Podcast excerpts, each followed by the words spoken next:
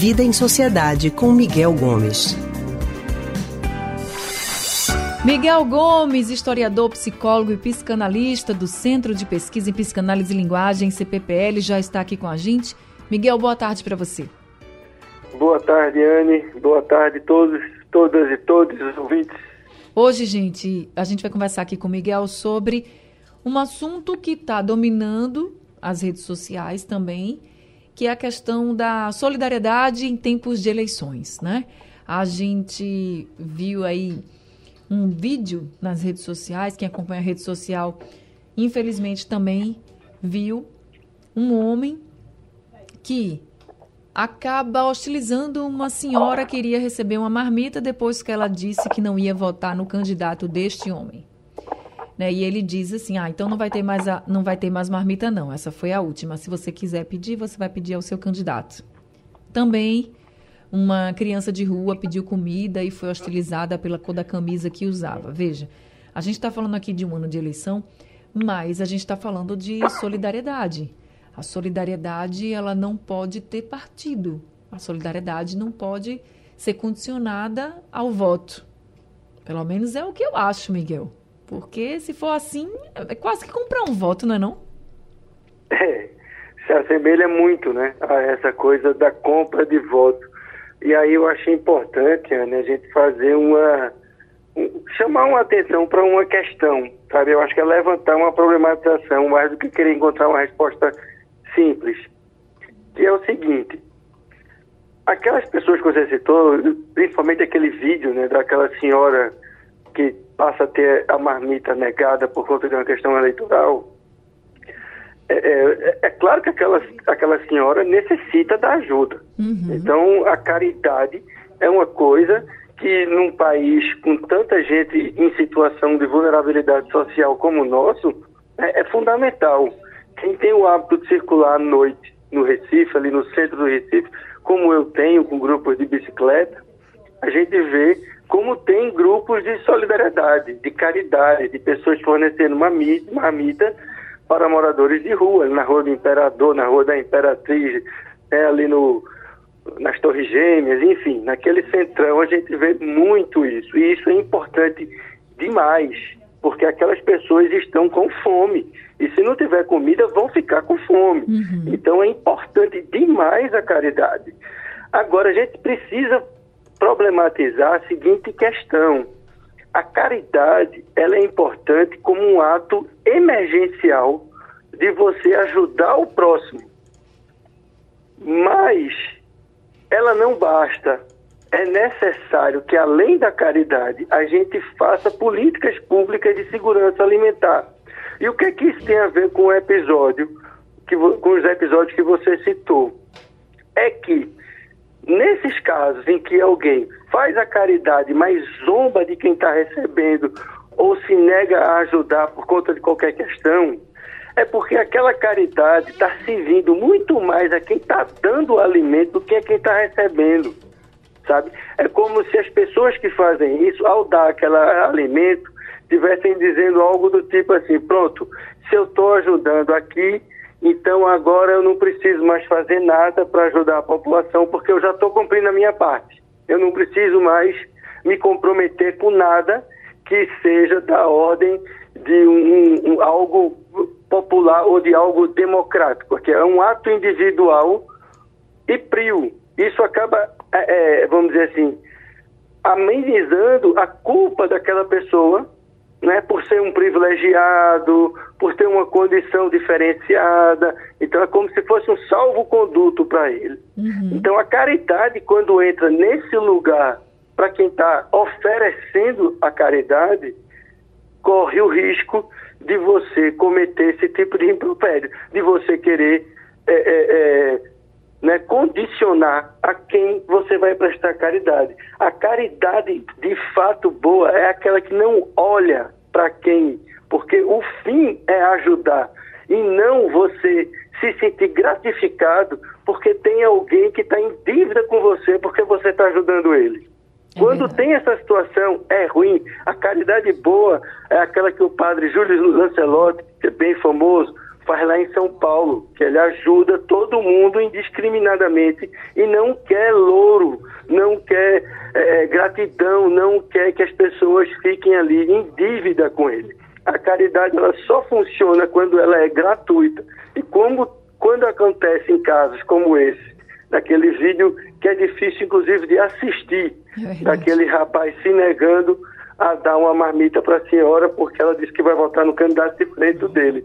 Quando isso acontece é porque a caridade ali não é gratuita. O que aquele cara quer não é ajudar aquela senhora. O que ele quer é que ela fique em dívida com ele, que ela seja grata a ele. Ela, ele quer colocar ela numa, num lugar menor em relação a ele.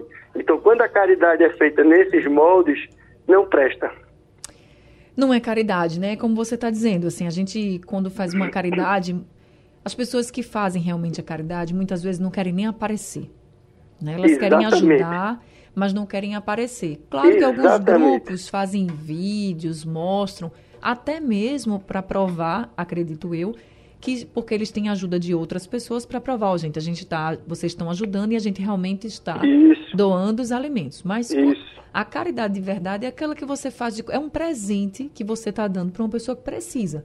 Você pode, você está contribuindo, você está repartindo seu pão, você está dando uma marmita, como foi o caso, mas você não quer aparecer, você está ajudando, não precisa de propaganda. Ali não foi só uma propaganda, ali foi uma coisa horrível, uma falta de empatia, né? É, ele é o que eu disse assim, parece mais que é uma compra de voto, né? Você vai votar em quem? Ah, vou votar em fulano. Ah, então vai pedir a fulano, que a partir de hoje não tem mais marmita. Isso não existe. Não existe não, tanto... É, isso é. Oh, não existe, Miguel. Repercutiu tão mal. Esse cara é um empresário.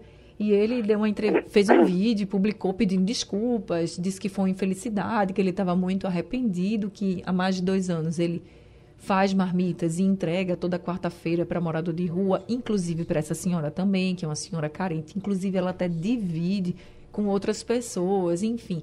E ele disse que não é isso, em relação à eleição, que vai fazer ele parar com esse trabalho. Ok, mas ele errou e errou feio. E isso que fique de lição né, para as pessoas, né, Miguel? Porque você falando das pessoas que vivem em segurança alimentar e que a gente precisa de políticas públicas e a gente precisa mesmo de muita uhum. política pública. E só para as pessoas que estão ouvindo a gente agora terem uma ideia, no nosso país inteiro a gente tem cerca de 13 milhões de pessoas em insegurança alimentar. Ou seja, 3 milhões de pessoas que não sabem, por exemplo, se vão ter a próxima refeição.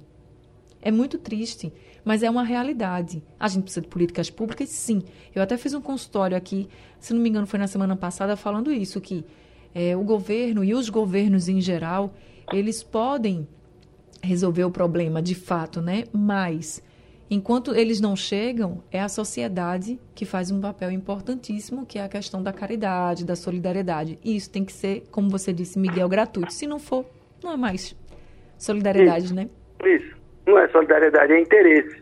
Eu estou fazendo aquilo no interesse meu. Eu posso até estar tá ajudando aquelas pessoas que estão tá recebendo o, a marmita, por exemplo. Mas no fundo, no fundo, o interesse ali é meu, não é ajudar. Eu que estou ali querendo a gratidão daquelas pessoas a mim. Então, esse é o, é o erro de algumas caridades, como você mesmo disse, Yane. É, é, é claro que alguns desses grupos fazem publicações e manifestações até para conseguirem recursos uhum. para manter o, o, trabalho de caridade, de fornecimento de marmita e tal. Mas eu não entendo, por exemplo, a caridade quando chega uma figura, um jogador de futebol, um empresário rico, diz eu vou doar um milhão para não sei o que lá. Para que vai dizer que vai doar? É porque, na verdade, o que ele está interesse ali é em, em, em, ganhar os louros de ajudar aquele negócio e não de ajudar as pessoas em si, sabe? Então é preciso que a gente tenha esse, esses dois lados, né? Porque quando a gente pega, por exemplo, um, um, um programa de, né, de distribuição de renda, aí a gente tem uma política pública que não é uma política pública de governante, de governo, é uma política pública de Estado. Então você pode até ter, por exemplo, Bolsa Família, que o governo Lula implementou e ampliou, mas ele não foi criado no governo Lula. Ele foi uma ampliação de um programa feito no governo Fernando Henrique. Então veja, você tem aí dois estadistas, um cria, o outro amplia, e a coisa se mantém, porque aquilo ali é um programa de Estado, não é de um político. Então, a gente precisa acabar com essa mesquinharia de como se os projetos e as políticas públicas fossem de uma pessoa, fossem uma obra de caridade de uma pessoa, porque às vezes soa assim. O político tal faz tal programa e é como se aquilo ali não fosse uma obrigação dele como representante público de governo, mas sim como se fosse uma caridade, um bem dele. A gente costuma brincar com isso em relação, por exemplo, à abolição da escravidão no Brasil, né? Em que se criou um mito de um agradecimento à princesa Isabel, como se a escravidão tivesse sido abolida por um ato de bondade dela. E isso ignorando toda a luta dos abolicionistas e dos próprios escravizados ao longo de séculos contra a escravidão. Sabe? Então a gente precisa é, transformar certas políticas que são de Estado em Estado e não como obra da caridade ou da vontade de A, B ou C. É isso. E para você que está nos ouvindo agora, não permita esse tipo de coisa, não. Caridade, bondade, ela é feita e a gente doa, a gente partilha o pão, né? Como Jesus ensinou, por caridade, por bondade, por empatia, não por interesse. Quando tem interesse no meio, não tem nenhuma bondade, não. E a gente está vivendo um momento tão difícil politicamente no nosso país que até mesmo a caridade está virando moeda de troca. Isso é que é mais absurdo. Miguel, muito obrigada, viu, por conversar com a gente aqui no Rádio Livre sobre esse assunto absurdo, mas que está rondando a nossa sociedade, a gente não pode ignorar. Muito obrigada. Eu que agradeço, Ana, mais uma vez a oportunidade de estar aqui com todo mundo e pedindo desculpas a todo mundo pela rouquidão. É que a emoção foi grande ontem no show de Milton Nascimento. Tá certo, pelo menos a rouquidão para uma coisa boa. uma boa tarde para você, até semana que vem. Até. A gente acabou de conversar com Miguel Gomes, ele é historiador, ele é psicólogo e psicanalista do Centro de Pesquisa em Psicanálise e Linguagem, CPPL.